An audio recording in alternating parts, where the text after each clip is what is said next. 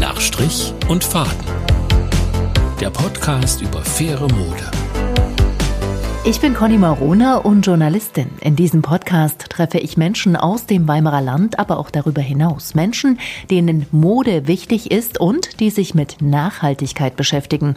Ein Begriff, der vielleicht etwas ausgeleiert ist, aber dafür nicht weniger wichtig. Mein Gast heute Mariana Schröder, Geschäftsführerin von Schneekleidchen und Hosenrot, einem Laden für faire Mode in Weimar. Im Nachhaltigkeitspodcast treffe mhm. ich heute Mariana Schröder. Mariana, ich darf zu Gast sein bei dir im Laden. Wir haben uns gerade so aufs Du geeinigt. Hoffe, ist haben okay. äh, gemeinsam mit deiner Geschäftspartnerin Astrid Wey hast du hier ein Modegeschäft in Weimar, ein ganz besonderes. Ja, wir haben uns, ähm, also unser Laden heißt Schneekleidchen und Hosenrot. Ähm, wir haben uns darauf geeinigt, dass unsere Sachen ausschließlich fair und bio sind und wir das ganz konsequent durchziehen. Das heißt, nur wenn wir tatsächlich nachvollziehen können, wie sind die Lieferketten, wenn wir tatsächlich mit den Leuten gesprochen haben, die diese Firmen gegründet haben, dann dürfen die in unseren Laden die Sachen von diesen Labels und wir haben noch einen Secondhand-Bereich, in dem quasi die Nachhaltigkeit nochmal einen Schritt weiter gedacht wird und Sachen, die schon bio mal gekauft wurden, dann wieder eingereicht werden können und äh, weiterverkauft werden und neue Trägerinnen finden. Bio, fair, warum ist dir, warum ist euch das so wichtig? Naja, also, äh, meine Geschäftspartnerin ist, glaube ich, eine der Pionierinnen einfach. Die hat vor 18 Jahren angefangen, sich mit nachhaltiger Mode auseinanderzusetzen und hat das große Entsetzen bekommen darüber, dass niemand wusste, was ist Biobaumwolle, was bedeutet es eigentlich, Kinder mit Stoff zu wickeln und also, dass dieses Wissen total in Vergessenheit geraten ist. Wie kann man weniger Plastik im Alltag ähm, integrieren? Wie kann man alles nachhaltiger denken und wieso ist es eigentlich normal, dass man kleine Babys, die auf die Welt gekommen sind, mit giftigen Stoffen ankleidet? Und auch noch weiter, wie warum ist es eigentlich normal, dass man sich selber Sorgen um sein Kind macht, während äh, Frauen auf dem anderen Ende der Welt ähm, gar nicht die Chance haben, sich um ihre Kinder zu kümmern, weil sie für uns günstige oder ganz, ganz billige Sachen nähen? Ähm, so fing es bei ihr an und bei mir. Ich bin jetzt 24. Mir wurde es in die Wiege gelegt. Ich habe es mit der Muttermilch aufgesogen. Ich bin ein Bioladenkind. und äh, es gab gar keine andere Option. Es war einfach nicht in meinem Denken, dass irgendwie ich könnte ein Unternehmen gründen, was nicht nach Maßstäben der gemeinwohlorientierten ähm, Werte handelt, was nicht nachhaltig handelt, was nicht darüber nachdenkt, was ist eigentlich in zehn Jahren. So, vielleicht will ich irgendwann mal Kinder haben, wer weiß. Ähm, und dann möchte ich, dass es irgendwie eine lebenswerte Welt gibt. Und ich möchte auch die nächsten 50 Jahre einfach noch eine geile Zeit haben, so auf diesem Planeten. Völlig nachvollziehbar. Wenn du sagst, du bist 24, dann müsste das ja eigentlich deine ganze Generation betreffen, hm. äh, die so, so eine Denke hat. Ne? Es wurde mir in die Wiege gelegt, ja, aber tut's irgendwie nicht, ne?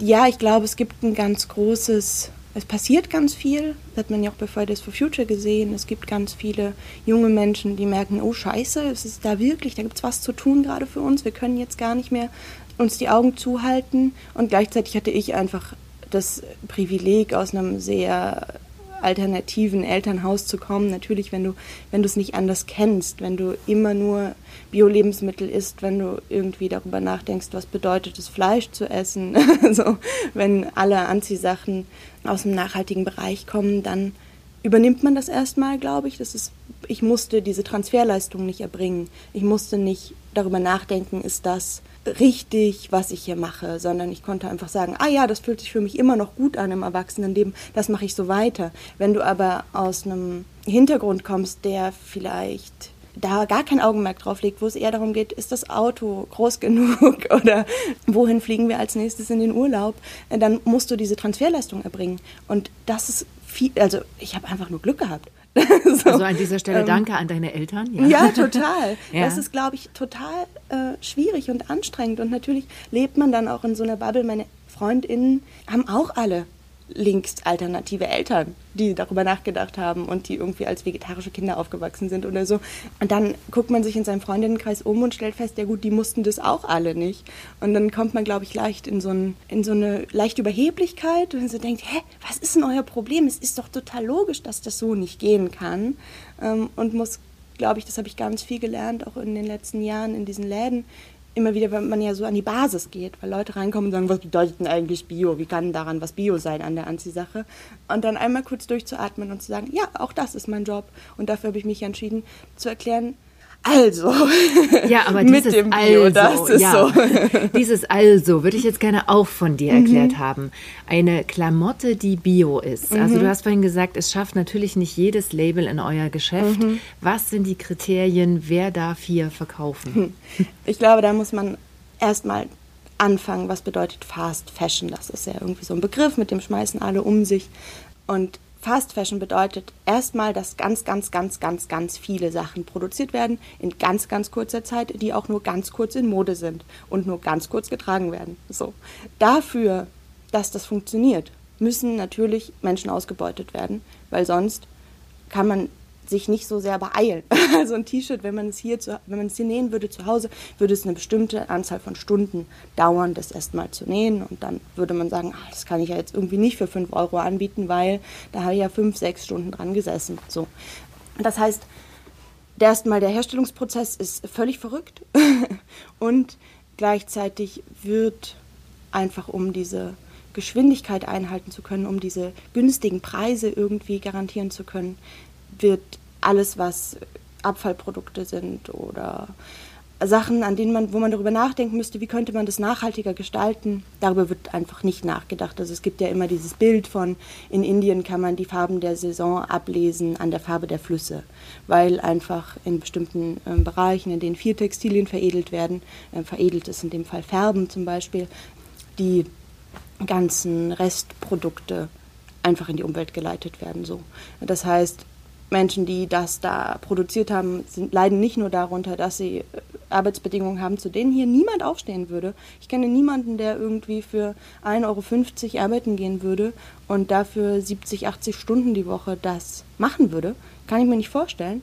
Und sie leiden gleichzeitig auch noch darunter, dass der Lebensraum, der ihnen gehört, zerstört wird, weil Giftstoffe übrig bleiben und ja irgendwo hin müssen. So. Also ein Kriterium, wo die Sachen hergestellt werden? Ein Kriterium ist, wo werden die Sachen hergestellt. Ein Kriterium ist, unter welchen Umständen werden die Sachen hergestellt. Also sind diese Menschen, die das produzieren, sicher? Haben die einen sicheren Lohn? Ähm, sind die Fabriken, die sie haben, so sicher, dass sie nicht über ihnen einstürzen? Aber wie könnt ihr da so sicher sein? Mm, wir müssen uns auf bestimmte ähm, Siegel verlassen. Also wir müssen uns zum einen auf unsere Hersteller verlassen, die sagen, ich brenne dafür und ich halte das, also ich halte es genau wie ihr. Ich möchte ein äh, Unternehmen führen, was nachhaltig handelt. Wir müssen uns mit den GründerInnen unterhalten. Das ist für mich ein total wichtiger Punkt, weil ich irgendwie da meistens schon merke, funktioniert das für mich oder funktioniert das nicht. Ähm, und wir müssen uns auf bestimmte Siegel verlassen. Und wir tun das am liebsten beim, also es gibt ganz, ganz viele. Es gibt das Fairtrade-Siegel, es gibt Ökotex 100, es gibt eine Milliarden Siegel. Und eines der verlässlichsten Siegel ist das Gott-Siegel. Mm, das sichert nämlich nicht nur ab, dass die Sachen, dass die Rohstoffe bio sind und ohne Giftstoffe, sondern es sichert auch ab, dass es bestimmte Sozialstandards erfüllt werden. Das hat einen ewig langen Katalog, der da irgendwie erfüllt sein muss, damit eine Sache dann GOTS zertifiziert ist. Und das ist so das umfassendste Siegel aktuell auf dem Markt, was uns sagt, okay, dieses Kleidungsstück darf in unseren Laden einziehen, wenn wir denn dann auch noch mit der Qualität, äh, die die Firma herstellt, zufrieden sind und mit den Leuten, die da irgendwie ähm, arbeiten, die wir kennengelernt haben auf Messen, mit denen wir uns unterhalten haben. Das ähm. ist, äh, da habe ich ja auch fast den Überblick verloren. Ja. Das ist so ähnlich wie beim Bio, ne? Bio-Siegel. Mhm. Es gibt so viele Facetten auch. Ja. Äh, und ich als Kunde verlasse mich da natürlich auf eure Auswahl genau. und ihr lernt dann quasi auch die FirmengründerInnen äh, kennen. Ja äh, wir treffen uns tatsächlich auf den Messen ja zweimal im Jahr, beziehungsweise telefonieren wir auch zwischendurch und fragen so, wie ist eigentlich bei euch, wie läuft es? Wenn irgendwo irgendwas passiert, dann ruft man sich an oder schreibt eine E-Mail und fragt so, was ist eigentlich, ist alles in Ordnung bei euch? So während Corona war natürlich nochmal eine engere Kommunikation auch, weil die auch ein Problem hatten, weil die konnten irgendwie ihre äh, Produzenten nicht bezahlen, weil die äh, Läden nicht die Ware abgenommen haben, bla bla bla. Ähm, also da gibt es schon, diese Branche ist einfach noch sehr klein. Mm, ich glaube, es gibt, ich habe irgendwelche Zahlen, 2018 wurde, glaube ich, berechnet, dass der nachhaltige Modemarkt einen Marktanteil von 9 bis 48 Prozent ausmachen könnte, zu dem Zeitpunkt aber 0,8 Prozent ausgemacht hat.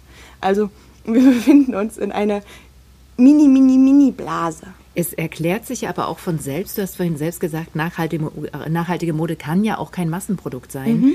deswegen auch kleiner. Genau. Das ist auch immer schon so eine Sache, bei der ich irgendwie stutzig werde, wenn es eine neue Firma gibt, die plötzlich aus dem Boden schießt und Unmengen eines Produkts herstellt und anbietet und du es, es überall bewirbt, dann ist es immer so der Moment, wo man kurz denkt, halt, wie kann das bitte funktionieren? Und das sind so Sachen, wo wir dann denken, okay, das müssen wir jetzt mal prüfen. Und gucken wir, wie, wie können wir da dahinter kommen? Was bedeutet das eigentlich? Wie prüft ihr? Wie kann man das jetzt machen? Boah. Auf dem Zahn fühlen. Kennst du Recherche? Davon habe ich schon gehört. also es ist tatsächlich irgendwie so ganz banal. Man geht ins Internet und fängt erstmal an, über die Firma Sachen zu lesen und zu gucken, was haben die eigentlich, haben die schon irgendwelche Förderpreise bekommen? Was ist denn da eigentlich los? Was haben die für Interviews gegeben? Dann ruft man da mal an und fragt, wie macht ihr das eigentlich genau? Wo kriegt ihr denn eigentlich den Rohstoff her? Und wie kann es denn sein, dass ihr jetzt auf einmal aus dem Nichts aufgetaucht seid und so viel Ware habt? So, ähm, so tatsächlich so mit naiven Kinderfragen manchmal auch dahin zu gehen und zu gucken, was, was, es ist dann am Ende eine Gefühlsentscheidung auch. Wenn man jetzt nichts Dramatisches findet, so, ähm, ist es oft auch so ein Gefühl von, ah, nee, mache ich erstmal nicht. Ich beobachte die erstmal zwei, drei Jahre. Der ist es erstmal nicht, mhm. aber der andere, der schafft es hier. Genau, ja. aber da habe ich irgendwie ein gutes Gefühl, weil natürlich ist es, ähm, haben das unsere Kunden gerade, hm, Stichwort Greenwashing, du hast so viele große Firmen und Labels, die aufgesprungen sind auf den Nachhaltigkeitszug. Und mh, mm, dann gibt es irgendwie, ich nenne jetzt mal keine Namen, aber äh, immer mal den Fall, dass da steht mit Bio-Baumwolle auf einem Produkt und dann kaufen das Menschen, das sind meine Großeltern, das ist witzig, irgendwelche Bettwäsche gekauft und haben gesagt, guck mal, das ist auch aus Bio-Baumwolle und ich war so, mm, aber guckt mal, das ist mit Bio-Baumwolle und dann waren das irgendwie 5%. So. Und das will ich nicht, dass den Leuten das in meinem eigenen Laden passiert. So.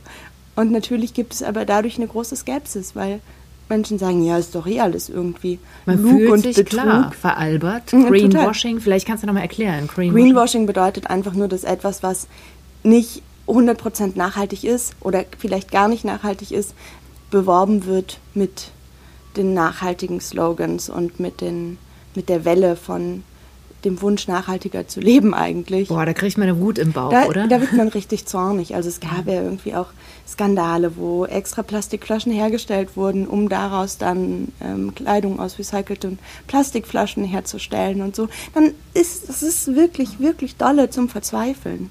Also es gibt Momente, da möchte ich das wirklich gerne hinschmeißen und mit dieser Textilindustrie gar nichts mehr zu tun haben. Aber ich mag halt auch Anziehsachen. Wer mag die nicht? Vor allem, äh, ich mache jetzt mal die Schublade auf, vor allem wir Mädchen. Ne? Ja. Also einkaufen ist schon was sehr Schönes. Allerdings nachhaltige Mode und wie die so produziert ist nach euren äh, Kriterien, Ansprüchen, ist natürlich auch nicht günstig. Mhm. Ist das auch immer wieder ein Argument, was ihr hört? Nee, ist mir zu teuer? Das hören wir, also ich glaube, wir sind in Weimar ganz schön verwöhnt, weil auch eben meine Geschäftspartnerin schon vor so vielen Jahren hier angefangen hat, es zu etablieren. Dadurch ist es jetzt nicht ein Hauptargument gegen Mode von uns, weil wir auch nicht mehr so wahnsinnig viele, also ich habe vielleicht eine Kundin am Tag oder einen Kunden am Tag, der noch nie was von nachhaltiger Mode gehört hat. So, das wird von Jahr zu Jahr immer weniger. Am Anfang waren das mehr und jetzt wird es immer weniger. Und ich sage dann meistens sowas wie, ja, aber wenn wir jetzt hier im nachhaltigen Bereich haben ein Hemd für 95 Euro und wir zu einem namenhaften Hersteller von Businesshemden gucken, mm, dann sind wir mindestens beim gleichen Preis. Also wenn man nicht von den ganz, ganz günstigen Fast-Fashion-Marken ausgeht, dann ist der Unterschied nicht mehr so extrem. Also sobald man sich in einem Mittelklasse-Preisbereich bewegt, bewegt man sich auch schon wieder im nachhaltigen Modebereich. Das ist, glaube ich, ein Punkt, also das hat sich angepasst über die, über die Jahre und natürlich wird die, die Schere immer größer zwischen wirklich sehr, sehr, sehr, sehr günstiger Mode und dieser Mittelklasse. Das ist irgendwie, da ist das viel dazwischen. Aber es ist so ein kleiner Mutmacher für die, die vielleicht eine Hemmschwelle haben. Leute, guckt ruhig rein. Es ist nicht alles. Genau, es so ist nicht alles unfassbar teuer. Wir versuchen auch gerade hier an diesem Standort, das ist jetzt unser Laden ähm, am Stadtrand, tatsächlich Biomode für EinsteigerInnen, nennen wir das intern immer so. Die Sachen sollen unter 100 Euro kosten. So, das ist weil, weil man kann natürlich im Biomodebereich, du kannst wie überall, kannst du in die Tausenden gehen äh, für einen Mantel oder so. Das ist überhaupt gar kein Problem. Ähm, aber natürlich ist es dann schwierig zu finanzieren für Kundinnen.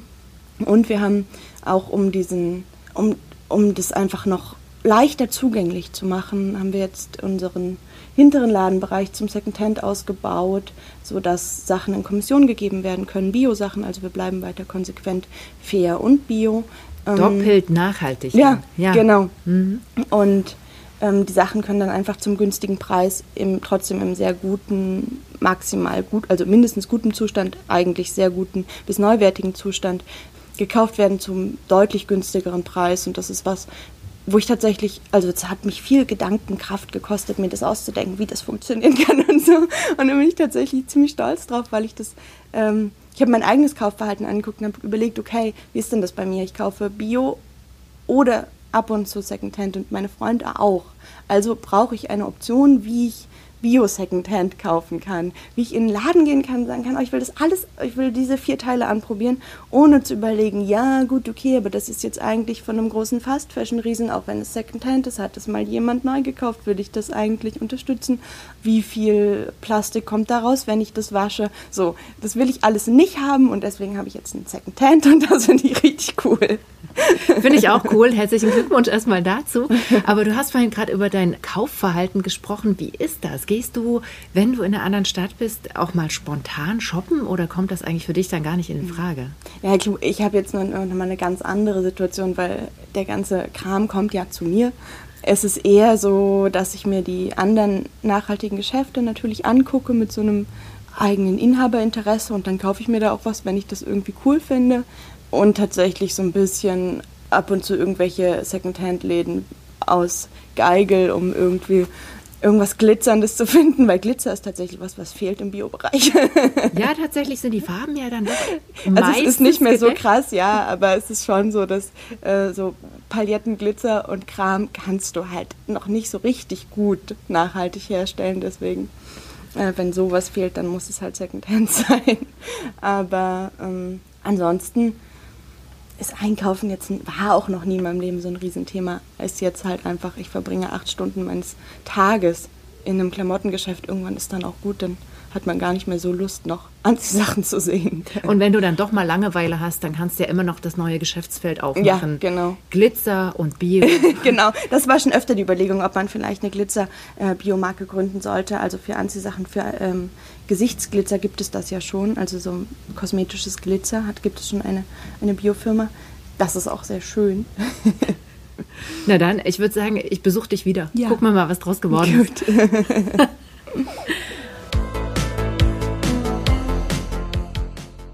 Nach Strich und Faden ist ein Podcast über nachhaltige Mode entstanden im Projekt Start Now des Urban Exchange Programms und gefördert vom Auswärtigen Amt in Kooperation mit dem Deutschen Volkshochschulverband International.